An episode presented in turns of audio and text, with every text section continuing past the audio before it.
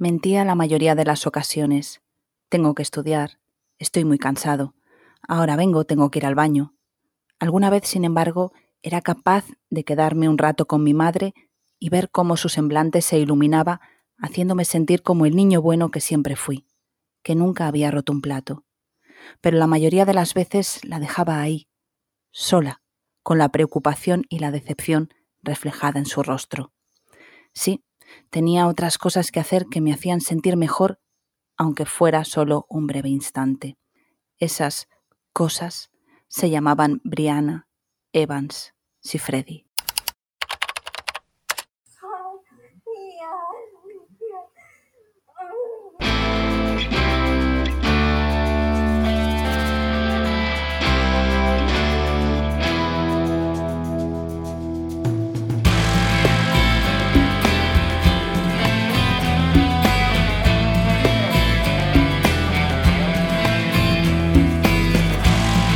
Soy Ana Vallabriga y estás escuchando el podcast Sin Ficción, el podcast de la editorial Al Revés sobre crímenes reales y literatura. Desde 2018 la colección Sin Ficción, dirigida por la escritora y periodista Marta Robles, aborda crímenes reales contados por los periodistas que siguieron, en primera línea, cada uno de los casos.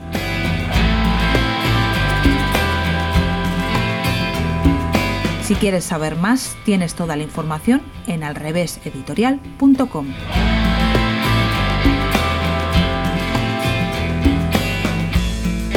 Hola, soy Mabel Lozano, soy directora de cine social y soy la coautora de Porno Explotación. Bienvenida, Mabel. Gracias, Ana. Hasta ahora has centrado tu trayectoria como cineasta y escritora en la trata. Pero, ¿qué tiene que ver la pornografía con la trata? Bueno, es que tiene que ver todo. Este libro lo he escrito con eh, Pablo J. Connelly, que es un inspector de la UCRIF y además un experto en ciberterrorismo. Ambos impartimos muchas conferencias sobre trata en centros educativos, en universidades, en universidades y hablábamos de que nos estábamos encontrando cómo las redes que trafican con seres humanos, las redes de, trata, estaban desviando y captando mujeres no solamente para la prostitución convencional, entre comillas, sino para la prostitución 2.0, que es la pornografía en vivo. Y ambos habíamos visto que este fenómeno, que es el de la prostitución, estaba migrando a esas fronteras digitales. Así que hace ya muchos años empezamos la investigación juntos, eh, una investigación que nos llevó a muchos países del mundo para ver efectivamente cómo este es uno de los fenómenos que más muta, que más muta. La gente que habla de trata, de prostitución, de explotación sexual delante de su ordenador sin hacer trabajo de campo, no sabe nunca de qué va esto, porque en serio esto muta a gran velocidad. Es un delito eh, que genera muchísimos beneficios, más que el narcotráfico. Por tanto, hay que estar en la calle y ver eh, bueno, pues esas múltiples caras que aparecen de esa nueva prostitución 2.0. En el libro, además de tratar eh, la trata, habláis también de las consecuencias que tiene para el lado en el que menos énfasis se hace, que es en el lado de los hombres. Habláis de porno gay, pero también habláis de la adicción a la pornografía. Y parece que un chico, en nuestra sociedad, que un chico vea porno es algo normal y que forma parte de su proceso de maduración. Claro, sí, es normal siempre y cuando vea la pornografía eh, con un pensamiento crítico. La pornografía nunca había sido ni tan accesible ni tan agresiva como es hoy en día. Es decir, la pornografía no es un fenómeno inocuo, deja muchísimas víctimas de un lado y del otro de la pantalla. Tú has hablado de actores porno, de actrices, eh, de bueno, pues una investigación que hemos hecho y hemos visto cómo deja muchísimas víctimas de ese lado, a chicas a las que capta prometiéndoles muchísimo dinero, pero también deja víctimas de este otro lado, esos chicos de los que tú hablabas que llegan cada vez a más temprana edad a la pornografía y que la pornografía está siendo la escuela de la sexualidad porque nadie les está hablando de sexualidad en, en sus casas. Es decir, a los menores nadie les habla de sexualidad en sus entornos familiares, porque somos un país muy pudoroso, somos un país que venimos de, bueno, pues con, eh, el catolicismo, eh, el, sexo, casi hablar de sexo es hablar de, un pecado, no algo maravilloso y de placer. Entonces, vemos que a pesar de, eh, de que estamos en este siglo de la libertad sexual, de lo que quieras, los padres no abordan este tema con sus hijos. Entonces están educando en la pornografía, una pornografía durísima y violentísima, que además estamos viendo que luego la ritualizan en la calle. La manada, las manadas, no son otra cosa que la ritualización del sexo grupal. Entonces, ciertamente, Ana, estamos en el siglo de, los grandes avances tecnológicos. Esta pandemia nos ha puesto incluso siete años por delante de la tecnología, ¿no? de, lo que, de lo que estábamos. Y, estamos viendo que efectivamente la pornografía está a golpe de clip, que esos chavales están accediendo, pero nadie les ha contado que la sexualidad va de placer, no va de poder, ni de violencia, ni de dinero. Mayores de 18 es un documental emitido en 2017 en el programa Documentos TV de Televisión Española. Recogía testimonios tan impactantes como este. Yo estaba jugando a un juego muy divertido en el que tienes que saltar cosas con la pelota roja y de repente apareció una ventana en una esquina. Hice clic en ella y era una página porno. Yo pensé, vaya, qué raro. Así que hice clic en la X y seguí jugando. Y aunque solo vi eso unos segundos, no me lo pude quitar de la cabeza en todo el día. La adicción de verdad empezó en tercer curso cuando tenía nueve años. Yo quería hacer lo mismo que hacían los mayores. Fue un chico algo mayor que él de esta calle quien le contó y le enseñó algunas cosas. Puedes hacer esto, puedes hacer clic en esas ventanas emergentes. Él me dio algunos consejos para poder llegar directamente a lo que buscaba. Yo lo escribí en el ordenador y pensé, vaya, ahora lo entiendo todo. Se levantaba en mitad de la noche para ver pornografía. Se levantaba el primero por la mañana antes que nadie para ver pornografía. Yo entraba en Google Images porque, bueno, simplemente es el mejor sitio para buscar la foto que necesitas para lo que sea. Escribes las tres letras y ya está, ya lo tienes. Me llamo Joseph y tengo 13 años y soy un adicto al porno rehabilitado. Cada vez la pornografía es más violenta porque, como cualquier adicción, eh, hay una desensibilización. Es decir, cada vez se necesita una dosis mayor para conseguir el mismo efecto. Esa es una de las cosas que más hemos abordado en el libro Porno Explotación con un testimonio real, porque una de las cosas eh, que yo llevo a gala, tanto en mis trabajos como directoras como en los libros, es hablar en primera persona, con testimonios reales.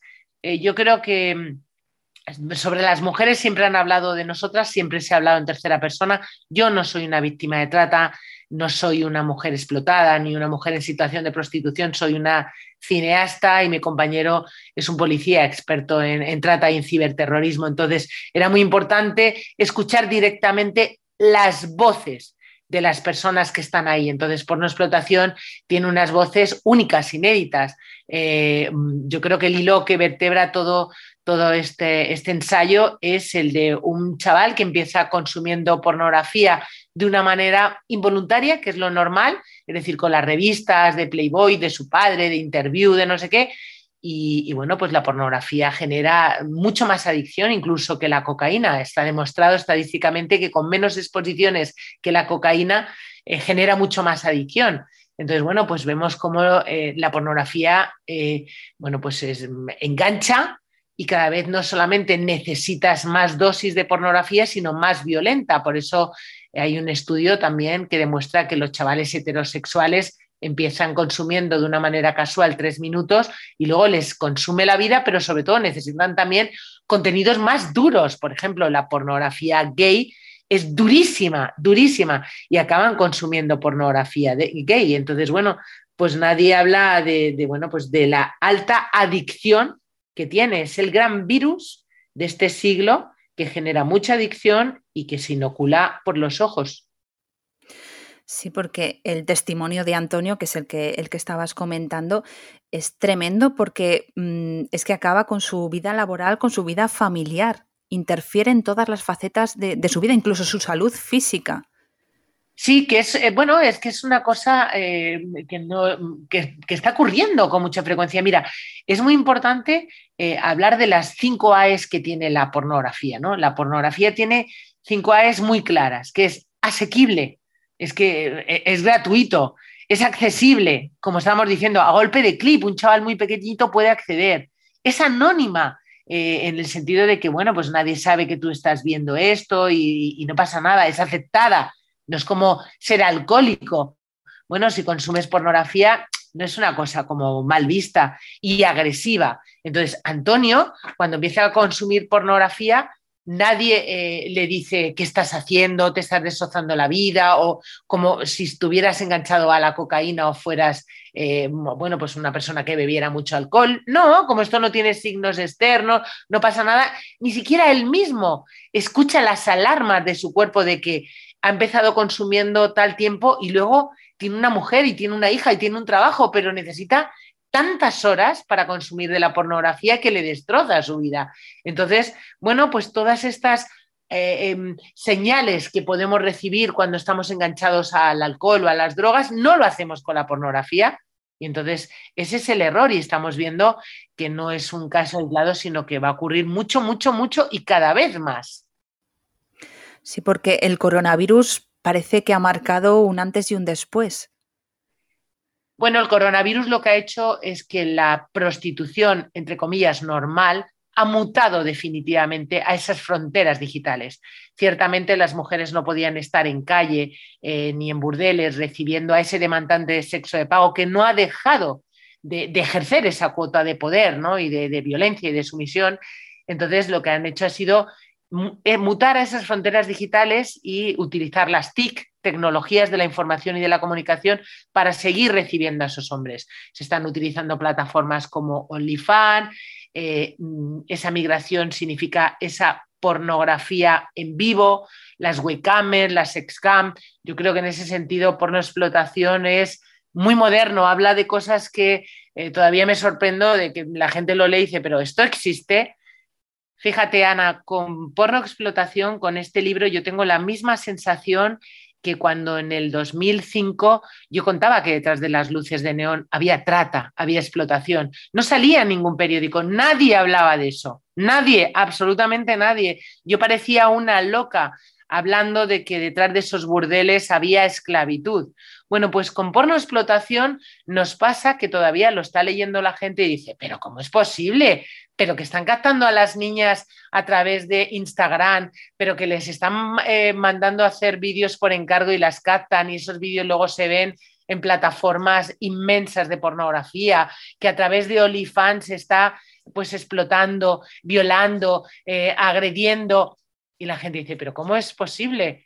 Claro, eh, yo creo que vamos cinco pasos por delante porque yo creo que ha habido mucha teoría sobre la mm, pornografía, pero en nuestro caso la diferencia es que son testimonios reales de mujeres y de hombres que han estado dentro, explotados, vendidos y que cuentan la realidad de lo que es este negocio turbio y opaco que parece inofensivo y realmente deja muchas víctimas, como hablábamos antes, de un lado y del otro de la pantalla.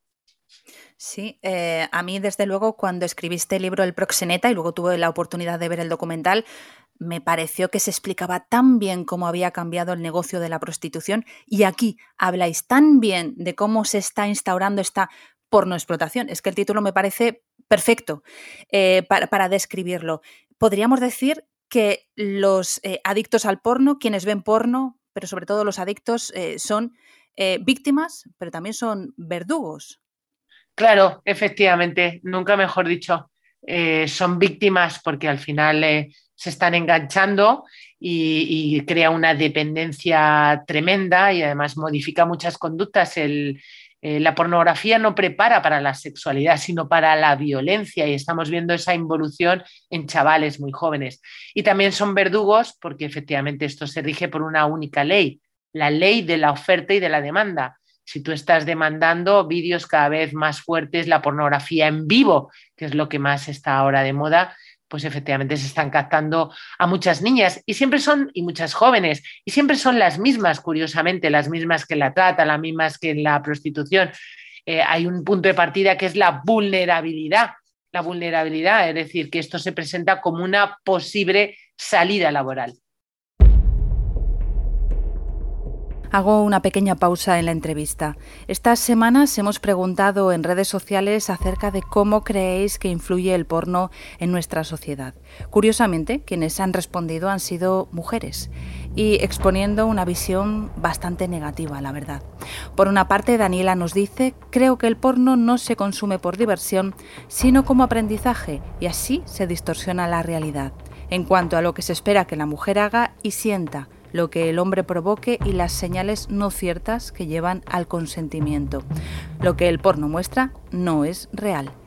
Leticia apunta, el porno, como todo, afecta a la sociedad. Pienso que la industria es de terror y que es ficción que no se asemeja para nada a la realidad. Victoria dice, genera una falsa expectativa, creo que generalmente parece que solo el hombre tiene derecho a disfrutar y eso se lo creen. Almudena lanza algunas preguntas. El porno es la nueva forma de explotación sexual. ¿Cómo un juego puede acabar en una terrible extorsión que destroza vidas? ¿Cómo hacer entender a los jóvenes que el porno no es un juego? Amapola, por último, nos dice, da una imagen distorsionada del sexo y fomenta la trata. Gracias a quienes habéis participado y continuamos con la entrevista. Cómo se capta a las chicas a través de Instagram. ¿Cuál es el proceso que siguen? estos proxenetas. Claro, es que eh, yo creo que la inteligencia artificial eh, que ha hecho que bueno, todos eh, tengamos mucho más fácil eh, muchísimas cosas, pero también nos ha cambiado la forma de relacionarnos. Y a través de esa inteligencia artificial también los malos de la delincuencia se ha aprovechado, es decir, a través de Internet, a través incluso, bueno, pues eso de, de las TIC, tecnologías de la información y la comunicación, entre las que está Facebook, Instagram, WhatsApp, pues también los proxenetas están captando esos proxenetas 2.0 que ya no tienen que moverse del salón de su casa o de, su despacho para captar a las jóvenes y a las niñas. Basta con ver pues, niñas que están eh, con todas sus redes sociales abiertas, que están subiendo vídeos sexys, que no tienen, pues eso, no tienen capadas sus redes para que, bueno, pues se hagan amigos de ellas, que digan que son chicas con 14, 15 años y a través de eso pues las piden un, vídeo, un vídeo sexy, la van a pagar 100 euros y ella accede al vídeo y luego se ve en una trama atrapadísima, que también lo contamos con un personaje, una chica eh, joven y, como de repente eh, es captada a través de ese sexting, de hazme un vídeo sexy y acaba siendo testigo protegida en una trama tremenda. Hay gente española, gente española normal, familias estructuradas, es decir, que eso nos puede pasar a todos y a todas. Y es una realidad muy desconocida, pero efectivamente eh, los proxenetas ahora mismo ya no se están desplazando. Tener en cuenta que, igual que nosotros nos vemos a través de, todos estos medios digitales, ellos también están captando a través de esos eh, medios digitales. Es un caladero maravilloso, maravilloso.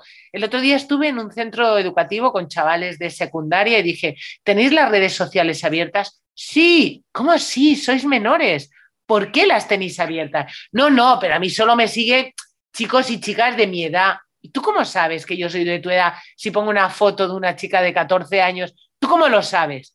Estamos viendo eso, estamos viendo que nadie está hablando a los chavales de esos peligros, de que efectivamente la inteligencia artificial es magnífica, pero también es la entrada de muchísimos monstruos. Estamos viendo eh, cómo se está captando incluso a través de los videojuegos. Los chavales interactúan con otra gente. ¿Con qué gente? ¿Qué edad tienen? ¿De dónde son? Entonces, ese es un problema. Por eso, eh, bueno, hemos creado también eh, este libro como una herramienta para padres y madres. Porque además lo que pasa es que parece que estas cosas siempre les pasan a los demás. Cuando hablabas de la trata, eh, sobre todo de mujeres, son mujeres pobres de otros países, parece que les pasan a otras, que no nos pueden pasar a nosotros o a nosotras. Ya, pero en el caso de la prostitución 2.0, eh, ahora le está pasando a muchísimas chicas jóvenes. A ver, esto no solamente es una crisis eh, médica, es una crisis también económica inmensa. Es decir, una crisis que va a afectar, como siempre, a los y las más vulnerables. Vemos que eh, la pornografía, la prostitución, se va a presentar como una salida. Vemos como niñas en situación de vulnerabilidad están poniendo anuncios sin más de, para cuidar a mayores, eh, para trabajar en casas. Con eso lo que estás diciendo es que eres vulnerable. Entonces están entrando proxenetas a decir, hombre, no, pero mira, si me haces un vídeo de esta manera o de esta otra, vas a ganar mucho más dinero. Ese vídeo, una vez que se sube y que está en línea, jamás lo va a poder recuperar esa mujer. Y a través de ese vídeo va a sufrir sextorsión. Entonces, lo estamos viendo, es una realidad que estamos viendo. Yo te colaboro mucho con una asociación en Las Palmas que trabaja mucho en calle, hace mucho trabajo de campo y me, me, contaba cómo van a institutos de secundaria y ya se han encontrado a chicas, chicas españolas captadas para ser modelos Wicam. Qué bien suena modelo Wicam. Modelo Wicam es que tú estás en tu casa y estás haciendo con tu cuerpo lo que te están diciendo desde el otro lado cientos de hombres del mundo entero. Esa relación que supuestamente puede ser digital no es digital, es real. Esta mujer está haciendo con su cuerpo o esta niña lo que los demás le están diciendo. Y para monetizar eso necesita una plataforma, un estudio. Ahí empieza la explotación. Estamos viendo que efectivamente a través del mundo digital se está captando y explotando a mujeres del mundo entero. Y a través de ese mundo digital también están entrando consumidores cada vez más jóvenes del mundo entero que a priori no les piden las tarjetas de crédito, pero están dejando sus datos. Y sus datos son oro. Y después, más tarde, ya les pedirán la tarjeta, porque lo que hemos visto con la pandemia es que no solamente han captado a muchas jóvenes ofreciéndoles esa salida, esa forma fácil, entre comillas, de ganar dinero, sino también están captando muchos jóvenes que les han dicho, pasen y vean, todo es gratis, hasta los contenidos premium es gratis, esos tubos de porno gratis. entonces, bueno, pues los chavales entran y a priori no les piden nada, pero efectivamente están dejando sus datos y esos datos de verdad que son oro. Y luego también insisto que al final tienen que dejar la tarjeta de crédito, la suya o la de quien sea. Claro, claro, al final el objetivo es, es el mismo, ¿no? Ganar dinero como sea. Este libro lo has escrito con eh, Pablo J. Connelly. ¿Cómo fue el proceso de investigación de este tema? ¿Qué fue lo más difícil que os encontrasteis? Bueno, trabajar con Pablo ha sido maravilloso porque Pablo ya era un amigo con el que yo impartía conferencias, con lo cual eh, teníamos los dos el mismo conocimiento. Lo que hemos hecho ha sido un trabajo eh, dividido en el sentido de que él ha escrito y ha investigado todos los hombres y yo he escrito y he investigado todas las mujeres por un tema muy fácil de entender, por la confianza que se podía producir, en mi caso, a contar una historia tan dura, una mujer a otra mujer, y en su caso también, y porque tenemos el mismo cuerpo. Y entonces, bueno, pues eh, hay momentos que es muy importante tener enfrente una persona eh, que sabe de lo que estás hablando. Entonces, nos hemos dividido hombres y mujeres. Luego, cuando hemos terminado las investigaciones, nos los hemos cambiado para poner y aportar cada uno de ellos. Entonces, hemos, hemos tardado cuatro años y medio, pero claro, cuatro años y medio partiendo de, en mi caso, 16 años de lucha contra la trata, la explotación, la, la, pornografía. Te quiero decir que este es un tema con el que yo trabajaba desde hace muchos años y él también es un experto en este tema. Entonces hemos volcado ambos nuestra experiencia sobre estos fenómenos eh, eh, delictivos en el caso de la trata y, hemos empezado a incorporar todas las nuevas investigaciones. Por ejemplo, hay dos mujeres colombianas. Yo estuve en Bogotá eh, haciendo esa investigación con María, que es una activista maravillosa, maravillosa, una mujer que lleva años y años eh, trabajando en calle, viendo cómo muta este fenómeno, que fue la primera que me habló precisamente eso, de la mutación a las fronteras digitales. Me dijo, Babel, creo que tenemos que empezar a caminar, a caminar a esas fronteras digitales, porque es ahí donde vamos a tener que ayudar y rescatar a muchas niñas de esta forma eh, nueva de, violencia y de, explotación. Entonces, bueno, hemos hecho un trabajo dividido, no lo hemos cambiado y ha sido eh, muy grato y muy largo. Hemos tardado mucho. Y fíjate, curiosamente, tanto a Pablo como a mí, después de haber escuchado muchos testimonios de mujeres víctimas de trata, haber eh, escuchado el testimonio de Alina o de Diana, nos ha parecido muchísimo más duro y muchísimo más fuerte, que es un poco lo que todo el mundo dice de este libro. Es que es durísimo, es que es fortísimo, es que la vida es durísima, es que esto es fortísimo. ¿Cómo edulcoras esto? ¿Cómo edulcoras? Esto no es Blancanieves y los siete enanitos. Esta es la realidad que están viendo tus hijos y la realidad que se pueden encontrar tus hijas. Entonces, esto no hay manera de echarle azúcar. No, desde luego los testimonios son duros, pero, pero la verdad es que son necesarios porque te abren los ojos sobre una realidad que es lo que decíais, que mm, permanece un poco oculta, ¿no? Eh, se, normaliza de alguna forma. Em, y lo que me sorprende es la cantidad de testimonios mm, que habéis conseguido tan variados y yo creo que, en algún caso habrán sido difíciles de que esas personas llegaran a hablar. Todos han sido muy difíciles, todos han sido dificilísimos.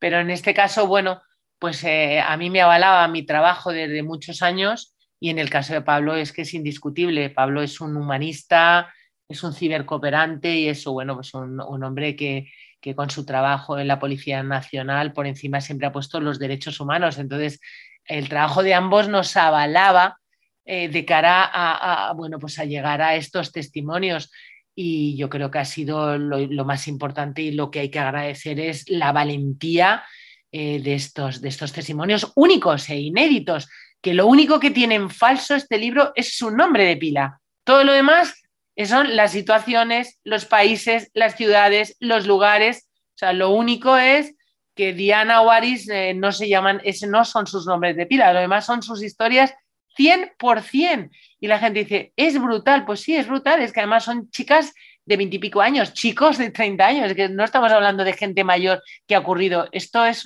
algo que está ocurriendo ahora, ahora mismo, en tiempo real. ¿Están las leyes preparadas para afrontar todo esto? No, imposible, imposible. Y además esto es dificilísimo, porque esto, fíjate, vamos a hacer un simulacro. Una chica muy jovencita explotada como Weikamen, ¿no? Ella está desde su casa, con su propio ordenador. Eh, desde su casa es su sala, se llama así sala. Del otro lado hay hombres del mundo entero, del mundo entero pueden entrar a esa sala. Eh, la plataforma que le da la cobertura puede estar perfectamente en un, un país con paraíso fiscal, ¿no? en Luxemburgo. Y el servidor donde se aloja todo eso puede estar debajo del mar. ¿Cómo persigues eso? Si esa chica que está en esa sala es una niña de siete años, que también es normal, en Tailandia los pedófilos están de grandísima suerte. Los pedófilos pueden estar de cualquier parte del mundo en el salón o en el dormitorio de su casa tranquilamente mientras esa niña pequeña está en esa sala en Tailandia. El, eh, servidor en Luxemburgo, la plataforma en Canadá, los hombres en cualquier parte del mundo, eh, los vídeos, los servidores debajo del mar. ¿Cómo persigues eso? Es muy complicado. Es decir, eh, lo que están haciendo las fuerzas y cuerpos de seguridad del Estado ahora mismo es primero especializarse, como lo está haciendo Pablo, en ciberterrorismo y, bueno, como siempre, utilizar el blanqueo de capitales para ir contra ellos, porque por lo demás es que son delitos muy difíciles de perseguir, muy, muy, muy difíciles, e, es que es tremendo. Cam Girls es un cortometraje dirigido por Mabel Lozano. Me decían, es muy fácil, lo puedes hacer desde tu casa, con tu propio ordenador. No había que saber de nada, ni tener experiencia, Enseguida aprendías a hablar con los usuarios, a utilizar los juguetes, a bailar. Todo parecía tan fácil. Pero sobre todo se ganaba mucho, mucho dinero. El primer día me sentí observada, como un pedazo de carne colgando de una carnicería. Los hombres están en línea, te escriben, te pagan por tu cuerpo y tú haces cosas que nunca harías, que no quieres, que te dan asco y hasta duelen. Pero los tokens, la moneda que se usa, suben y suben. Y entonces acabas pasando el dolor de tu cuerpo, de la humillación. Me pedían que fingiera una violación, que hiciera de sus hijas de doce o nueve años. No sé si al hacerlo había salvado un día más a esas niñas de ser violadas por sus padres, o si, por el contrario, les alimentaban más su vicio. No es fácil ni agradable. Haces lo que no te gusta por dinero. Esto es la prostitución 2.0 y es una mierda. ¿Por qué escribisteis este libro? Pablo y yo hemos escrito este libro pensando en nuestros hijos. Él tiene dos hijos, chico, chica, y yo también. Y hemos pensado que era muy importante para nuestros hijos y era muy importante para padres como él y como yo, para que no hay que mirar para otro lado, hay que afrontar la educación sexual de nuestros hijos como un reto maravilloso. Y desde luego saber que esto lo están viendo, eh, que no sean negacionistas, esto lo están viendo todos los chavales y no pasa nada porque son normales, lo que ocurre es que tú debes saber las herramientas que tienes como padre, los PIN parental y montones de cosas y nosotros hemos hecho este libro como esa herramienta para padres y madres como nosotros. Recordad Porno Explotación de Mabel Lozano y Pablo J. Connelly. Gracias, Mabel. Gracias, Ana. Un besito. Si quieres profundizar en los casos, visita la web alreveseditorial.com. Si el programa te ha gustado, compártelo, coméntalo o dale a me gusta. Y si no quieres perderte ninguno de los episodios, suscríbete al canal. Ya sabes que estamos contigo todos los días 1 y 15 de cada mes. Gracias por escucharnos y por leernos.